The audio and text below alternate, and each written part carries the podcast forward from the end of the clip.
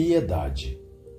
Piedade aos que não conhecem os ensinamentos do Cristo, aos que ainda não conseguem enxergar além dos olhos da matéria, aos que não conhecem a caridade como uma virtude para a transformação interior, aos que erram e insistem no erro, aos que magoam pelo simples fato de querer machucar, aos que se deixam levar pelas ilusões, aos que pensam que o mal vence o bem. Piedade a todos que ainda vivem na escuridão dos sentimentos, como a ganância, o orgulho, a vaidade e o egoísmo.